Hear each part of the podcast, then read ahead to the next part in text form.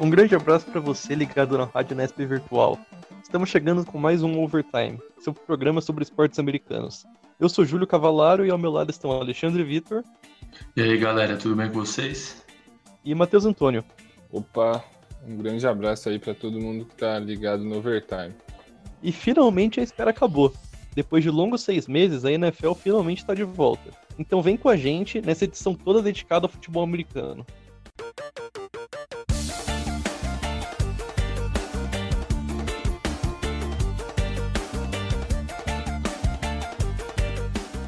Antes de falar dos jogos, é importante lembrar a mudança no formato dos playoffs para a temporada 2020, que terá um time a mais de cada conferência. Agora, a pós-temporada contará com 14 equipes, 7 de cada conferência, com as duas melhores campanhas folgando na primeira rodada. E, Matheus, você acha que a presença de mais um time aumenta a chance de zebra? Ah, sem dúvida, porque a NFL nos últimos anos, algumas zebras já é, estiveram bem presentes, né? É, nos playoffs passados, por exemplo, o Tennessee Titans eliminando o Baltimore Ravens do Lamar Jackson, MVP da liga, e além disso, Baltimore era também a melhor campanha é, da NFL no geral. Então, em divisões muito fortes, às vezes você tem um, dois classificados, e, esse, e essa vaga a mais pode trazer esses times que são bons e que não conseguiram a classificação por estar numa divisão muito equilibrada. Então, com certeza, a chance de zebra aumenta muito. Lembrando sempre que a NFL tem 32 times divididos em duas conferências, a AFC e a NFC. Cada conferência conta com quatro divisões. O jogo de abertura da NFL traz uma rivalidade da AFC, com o atual campeão Kansas City Chiefs enfrentando o Houston Texans. Para vocês, os Chiefs são favoritos ao bicampeonato? Para mim, sim. Simplesmente pelo fato deles ainda terem o Mahomes e agora com um contrato estendido, mais 10 anos com a franquia, 450 milhões de dólares. A equipe ela também assinou outros contratos tanto com o Travis Kelsey por quatro anos, o Andy Reid, o lendário técnico que finalmente conseguiu um, um Super Bowl para Kansas, o General Manager também ele vai ficar por mais quatro temporadas. Chris Jones, que é uma peça fundamental nesse elenco, renovou por mais quatro anos. Então, eu acho que tudo ainda está sendo montado para a gente conseguir testemunhar uma nova dinastia na NFL, na minha opinião. Para você, Matheus, você acha que o time de Houston vai precisar de um Deshaun Watson ainda mais mágico depois da saída do DeAndre Hopkins? Ah, sem dúvidas. Uh, o Deshaun Watson é interessante citar, né? O Ale falou sobre o Mahomes, que é o quarterback mais bem pago da história da NFL. O Watson assinou nessa semana uma renovação de contrato que tornou ele o segundo nessa lista quatro anos, 160 milhões de dólares. Então é uma jogada de Houston para proteger o seu melhor jogador, né? É, do general manager, da diretoria, que não foi inteligente em trocar o DeAndre Hopkins. Ele foi o líder de recepções da equipe na última temporada, com 104.165 jardas. Will Fuller, que foi o segundo, teve 49 recepções e 670 jardas. Então, com certeza, sem ele no, no, time, o Watson vai precisar envolver outros jogadores, é, mais jogadores, né, na, no plano ofensivo dos Texans, e ele vai precisar confiar nesses wide receivers. O Houston trouxe o Randall Cobb, né, famoso pela passagem dele no Green Bay Packers, só que de forma alguma, os wide receivers que estão lá no elenco agora, nenhum deles chega perto do DeAndre Hopkins, que talvez é top 3 da NFL nesse quesito. Então, ele vai precisar ser muito mágico para levar o time longe na pós-temporada. Acho que classificação não vai ser um problema. Ele vai precisar contar com a ajuda do técnico também, né, que foi o responsável pela troca. Comentando um pouco mais sobre esse duelo de Patrick Mahomes contra Deshaun Watson, os dois, igual o Matheus comentou, eles são os maiores contratos da história da liga para um quarterback. Então, para vocês, quem que sai na frente nesse duelo?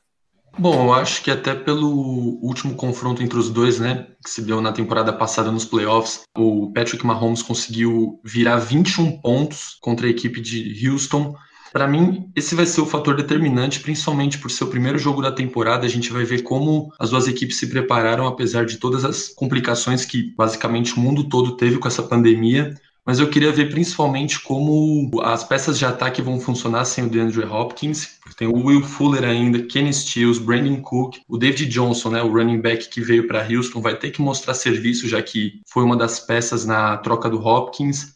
Deshaun Watson, ele teve 26 touchdowns e 12 interceptações na temporada passada. Eu acho que principalmente no número de touchdowns ele tem que ainda evoluir. Claro, é um jogador jovem, mas ele tem que se mostrar um pouco mais sólido, principalmente nos playoffs. É, eu concordo bastante com isso que o Ale falou. Patrick Mahomes, ele tem teto para ser um dos maiores quarterbacks da história da NFL. A capacidade que ele tem de lançar a bola em movimento, de ler a defesa, como ele se mostrou frio em momentos decisivos, assim, se ele se manter saudável, é muito difícil imaginar que Kansas não vai conquistar pelo menos um ou mais dois títulos né, na passagem dele aí, que ele tem 10 anos de contrato. É interessante comparar os dois também, são da mesma classe, né? O Patrick Mahomes foi selecionado na décima posição do draft de 2017 e o Deshaun Watson na décima segunda. A gente vê o Mahomes também com o técnico uh, que potencializa o talento dele, né? O Andy Reid, ele consegue muito bem, é, ele sempre foi conhecido pelo ataque dele, né? Pelos ataques explosivos, ele encontrou talvez no Patrick Mahomes o melhor quarterback para desempenhar as ideias que ele teve durante toda a carreira. Então, sem dúvidas, o Mahomes está na frente do Watson, mas o, o Deshaun também é um grande jogador e dependendo do futuro de time que ele vai se colocar, ele também tem potencial sim para carregar um time até o Super Bowl. Muito bom. Falando agora dos outros jogos, o time mais cotado para destronar os Chiefs, o Baltimore Ravens, enfrenta o Cleveland Browns na primeira rodada. Enquanto o time de Baltimore busca voltar a ter sucesso nos playoffs, os Browns querem voltar após temporada depois de 17 anos. Matheus, o Lamar Jackson precisa aparecer nos playoffs para se consolidar?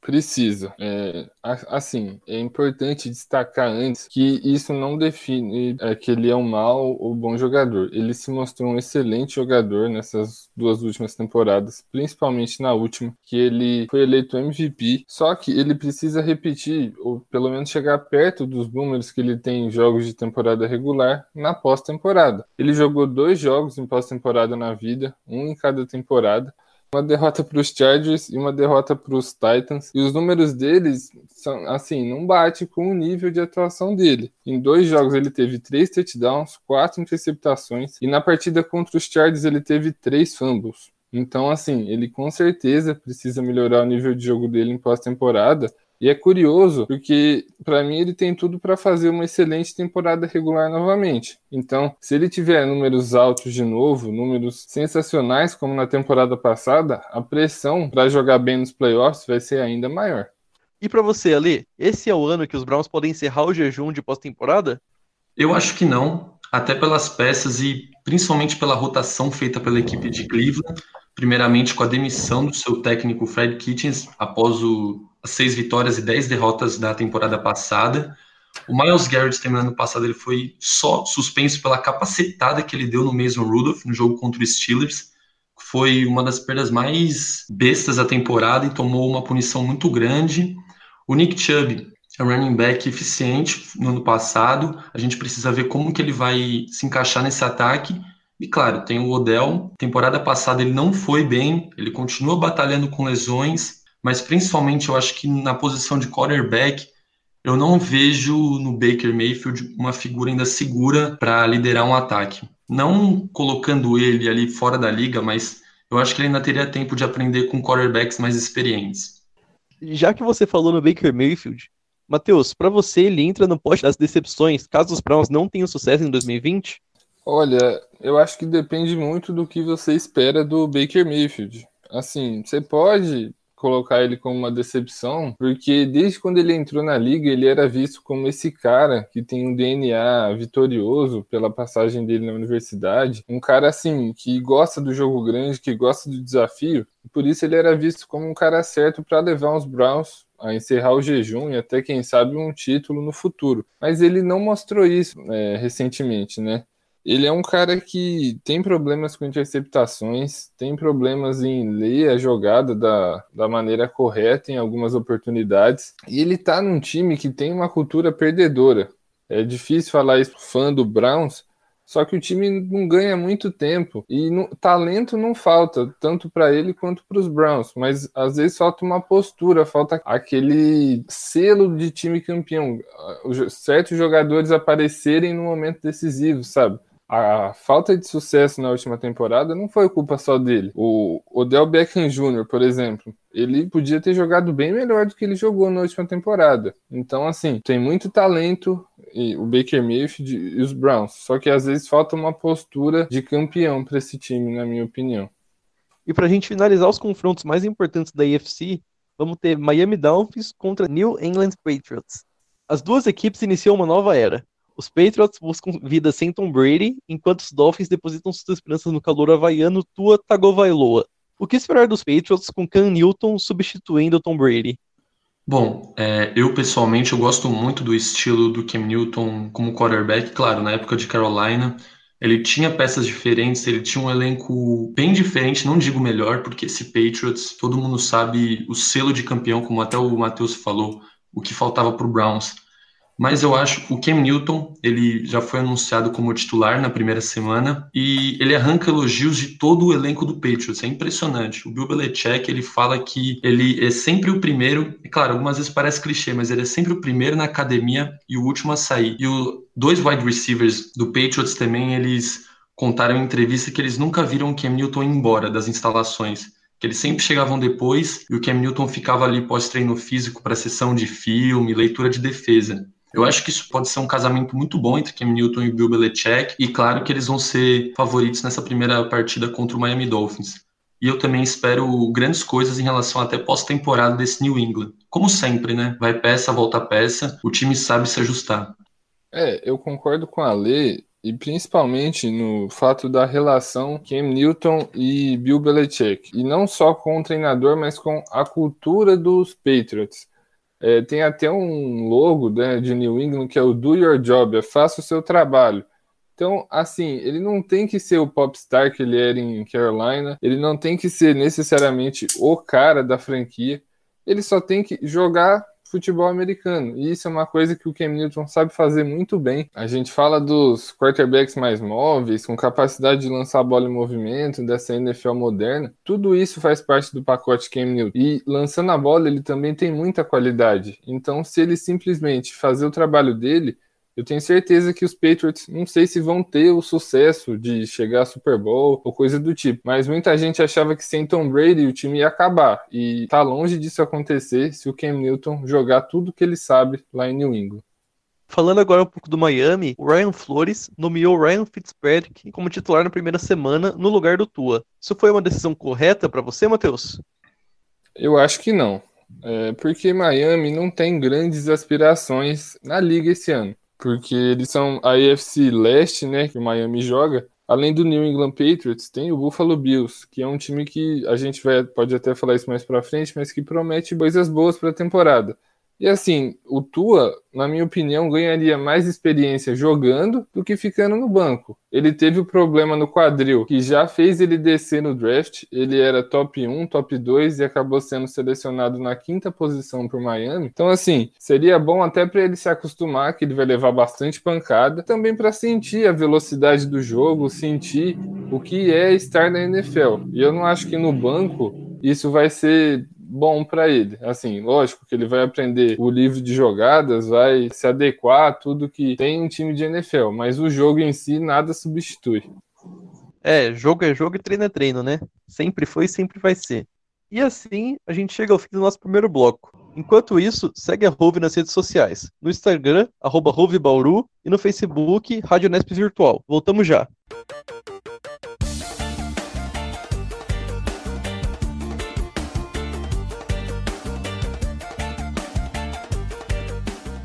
E estamos de volta para analisar os principais confrontos da NFC, que conta com jogos interessantes na primeira rodada. Vamos começar pelo duelo entre o vice-campeão San Francisco 49ers e o Arizona Cardinals. As duas equipes tiveram uma intertemporada oposta.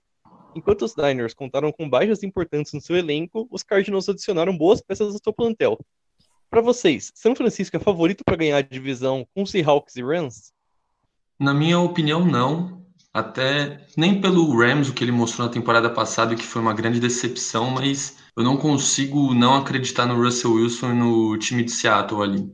É um quarterback da franquia há muito tempo, campeão, experiente. Eu acho que o que falta para o Garópolo, quando a equipe não está em perfeita sintonia, tanto no ataque quanto na defesa, que ano passado alguns erros individuais do quarterback foram um pouco maquiados ali, tanto pela atuação da defesa, quanto ali pela secundária e o time de especialistas. Ele não foi mal, Garoppolo. Ele teve 27 touchdowns e 3 interceptações na temporada passada. Mas eu acho que um time campeão, assim, por exemplo, como o Kansas City Chiefs, no lugar, por exemplo, se trocasse o Mahomes pelo Garoppolo, ele não virava aquela partida de Houston fazendo 21 pontos seguidos, entendeu? Quando realmente precisa daquele passe, não precisa da defesa, precisa colocar a bola na janela para o jogador, eu acho que ainda falta um pouco desses ajustes para o Garoppolo. Aprendeu com o melhor, né, com Tom Brady em New England, mas eu acho que o Jimmy Garoppolo ainda tem que subir mais um nível de quarterback, na minha opinião. E, Matheus, para você, o Kyler Murray pode explodir em 2020 e ser aquele jogador que esperam dele? Eu acho que sim. É, até porque o Kyler Murray, ele teve ao lado dele o Larry Fitzgerald, que é um dos maiores wide receivers da história da NFL. Tá com quase 40 anos e ainda jogando em alto nível. E agora, junto com o Larry, ele vai ter o DeAndre Hopkins. Então ele vai ter dois alvos muito bons para lançar a bola. Dois caras que vão poder ajudar muito ele. E não só o Kyler Murray, mas o time do Arizona também pode ter uma temporada interessante porque na NFC Oeste, né, que é a divisão de Seahawks, Niners, Rams e Cardinals, é, tá tudo muito embolado. É uma das divisões mais equilibradas da NFL. Seattle é favorito, só que não falta talento nos outros times, sabe?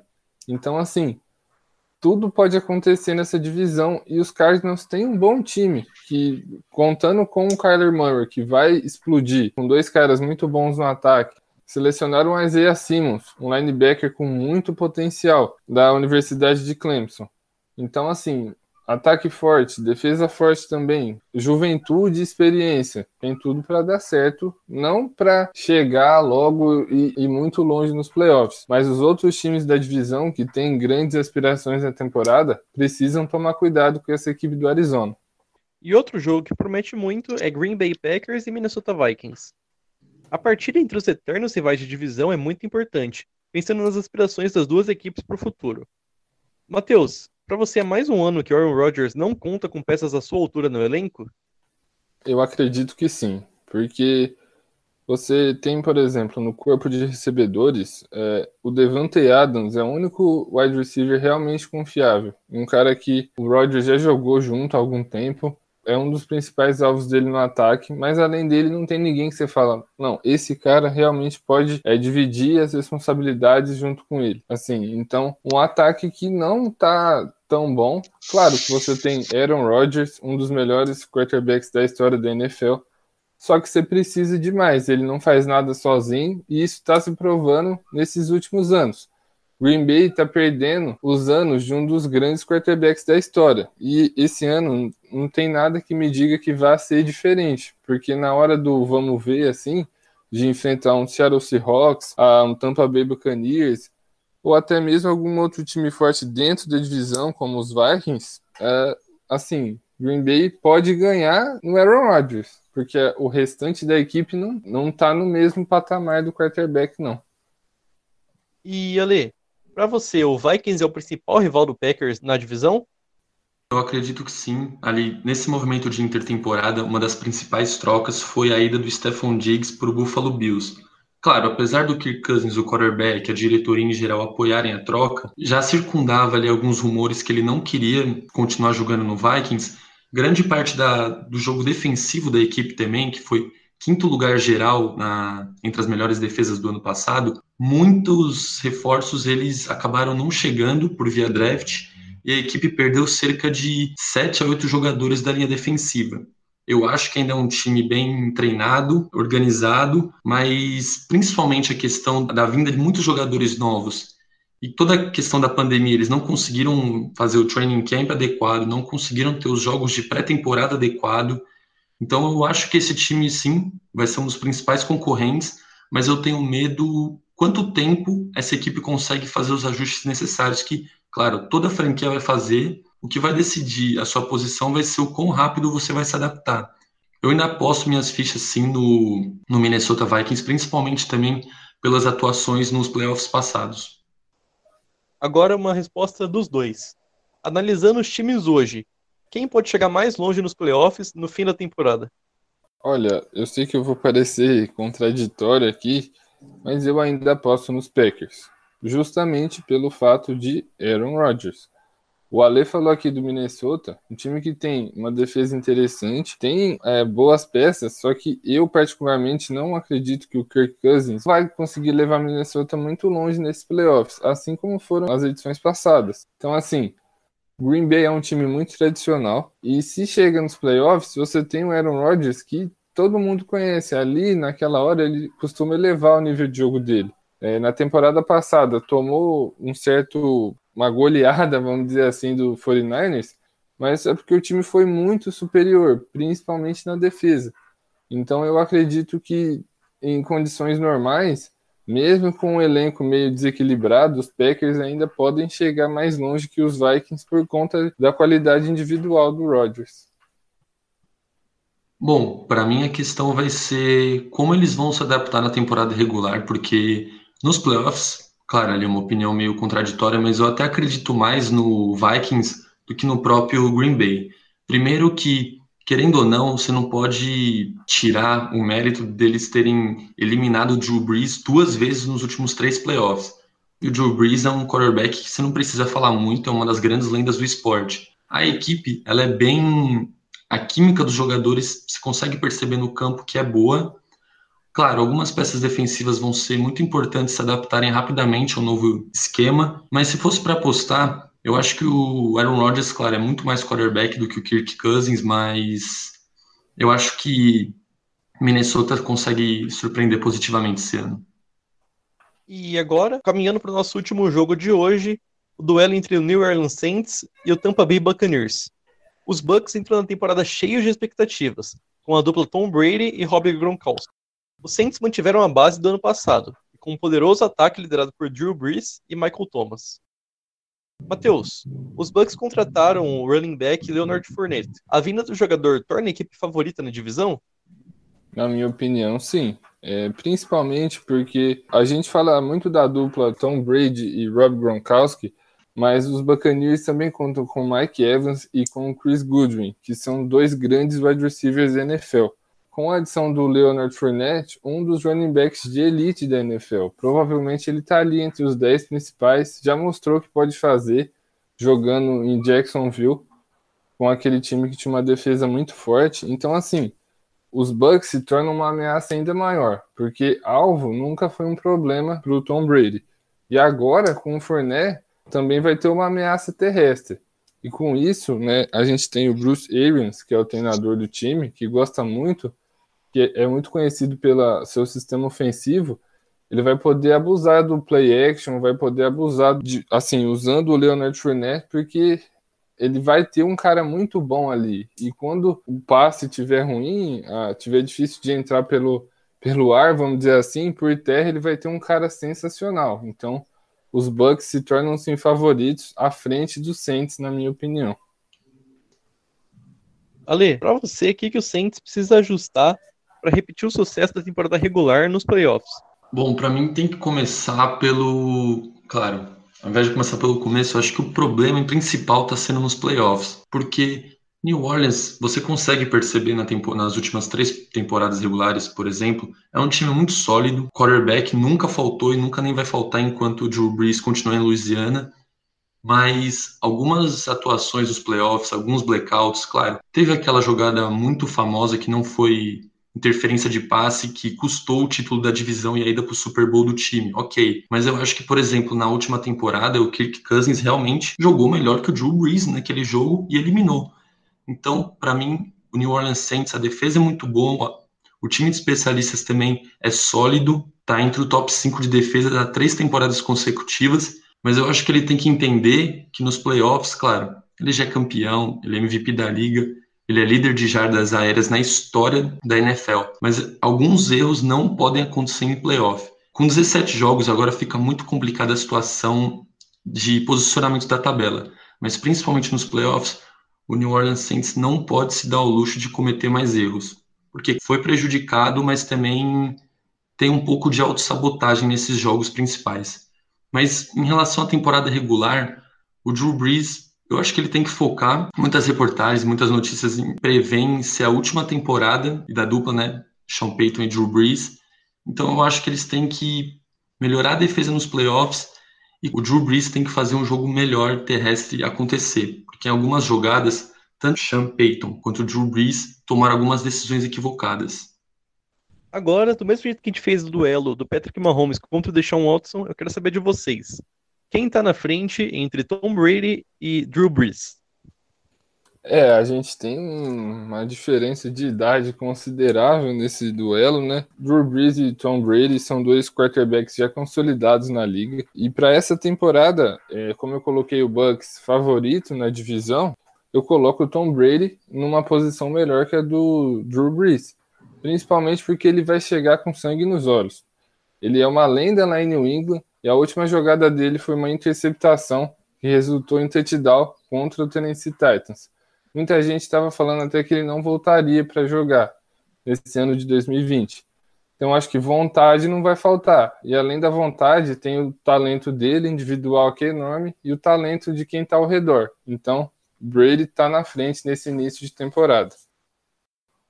Bom, para mim eu também eu também voto no time de Tampa Bay e no Tom Brady, né, nesse duelo de quarterbacks. Os dois quarterbacks têm mais de 650 touchdowns, mais de 100 mil jardas aéreas somadas, mas principalmente você consegue perceber na equipe do Tampa Bay algumas peças que em outros times não funcionaram e até a chegada do Tom Brady o time parecia um pouco fora de sintonia.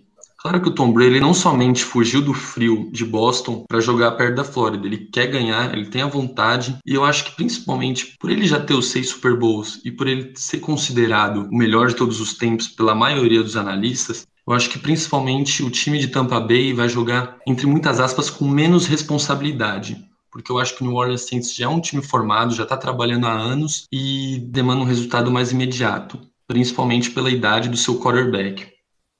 Muito bom. Então, acho que o Tom Brady ganhou esse duelo. E, senhores, além dos times que a gente abordou aqui, quem vocês acham que pode ter sucesso na NFL em 2020? É, bom, eu coloquei o Buffalo Bills, porque na última temporada eles chegaram nos playoffs e quase eliminaram o Houston Texans no wild card. A gente tem o Josh Allen, que é um quarterback jovem de 24 anos, que tem muita força no braço e ele ainda é um talento bruto. Eu acho que a eliminação na última temporada serviu muito para ele aprender tudo que ele tem que melhorar para se tornar um quarterback de renome na liga. Porque, como eu disse, ele tem talento e tem força no braço. E Buffalo tem uma defesa muito forte, com nomes como Josh Norman, Tredavious White.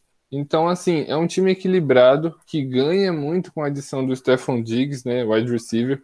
Vai ser um alvo muito bom para o Josh Allen, que já tem o Cole Beasley, que é um cara muito consistente. Então, jogando em uma divisão com o Miami Dolphins e New York Jets, que não devem fazer grandes coisas, Buffalo consegue pelo menos uma vaga no wild card e em playoff tudo pode acontecer. Então, Buffalo pode se incomodar nessa pós-temporada. Eu acho que para mim o principal time para a gente ficar de olho, apesar da surpresa, é o Atlanta Falcons. Sim, eles começaram com uma vitória e sete derrotas nos primeiros oito jogos da temporada passada, mas após essa sequência eles tiveram seis vitórias, duas derrotas. Eu queria principalmente destacar o bom trabalho que a franquia de Atlanta fez no draft, principalmente selecionando o cornerback de Clemson, o AJ Terrell, que ele é um talento muito, muito importante para essa equipe que precisava de, de sangue novo realmente o Todd Gurley, que veio na free agency, ele, claro, já tem o seu nome marcado na NFL como um dos grandes running backs. E eu acho que o Matt Ryan ainda tem algo a provar na NFL, principalmente depois daquele fatídico, daquela fatídica final contra o Patriots. Mas eu acho que o Atlanta Falcons sim pode chegar nos playoffs. E se mantiverem o foco ali pelos quatro quartos durante um jogo, eu acho que pode ser uma grata surpresa sim. E antes da gente terminar, na opinião de vocês, Quais os dois times que vão fazer o Super Bowl 55? Na minha opinião, eu acho que o Kansas City Chiefs, se ele mantiver a equipe completa, lembrando que no passado eles foram campeões e o Patrick Mahomes ele ficou de três a quatro jogos fora por lesão. Então, nessa temporada, com um contrato renovado, com a franquia mais motivada do que nunca para fazer uma, uma dinastia, eu acho que Kansas City Chiefs e o Seattle Seahawks se enfrentam nesse Super Bowl 55, com vitória do Chiefs. Na minha opinião, uh, o Chiefs também vai para o Super Bowl. É, como o Ale falou, se o time se conseguir se manter saudável, talento não falta e ainda tem Patrick Mahomes. E o meu palpite do lado da NFC é o Tampa Bay Buccaneers. Acho que, como eu falei, Tom Brady vai chegar com sangue nos olhos, tem muito talento ao lado dele. O time tem condições, sim, de vencer a NFC. E além do mais, a gente teria um confronto lendário entre Patrick Mahomes e Tom Brady. É, experiência e juventude, dois caras que com certeza já gravaram seus nomes na história da NFL. Tom Brady muito maior, claro, até pela diferença de idade, pela experiência. Só que seria um confronto dos sonhos, daquele que fica marcado para sempre. E a vitória, para mim, seria do Patrick Mahomes. Os Chiefs seriam campeões. Seria meio que o Tom Brady passando a tocha ali para o Mahomes para ser o principal cara da NFL pela próxima década nesse palpite, eu acho que seria a final dos sonhos até para a liga em termos de audiência, principalmente pelo que os dois estão construindo, já construíram dentro da liga, então eu acho que até o Roger Goodell, o comissário da liga, ele também deve torcer por essa final. E assim, com esse momento de previsões, a gente chega ao fim de mais um Overtime. Muito obrigado a você, ouvinte, que ficou com a gente até aqui. Muito obrigado, Matheus. Valeu, Júlio. Valeu, Alê. É sempre um prazer fazer o Overtime. E muito obrigado, Ale. Foi um prazer ter você aqui com a gente. Obrigado pela oportunidade novamente e sigo à disposição, galera. O Overtime é um programa do Núcleo de Esportes da Rádio Nesp Virtual, com produção e roteiro de Matheus Antônio, edição de som por João Pedro Martinez e edição geral de Ana Luísa Dias. Na locução, Júlio Cavalaro. Esperamos vocês para o próximo programa. Tchau, tchau!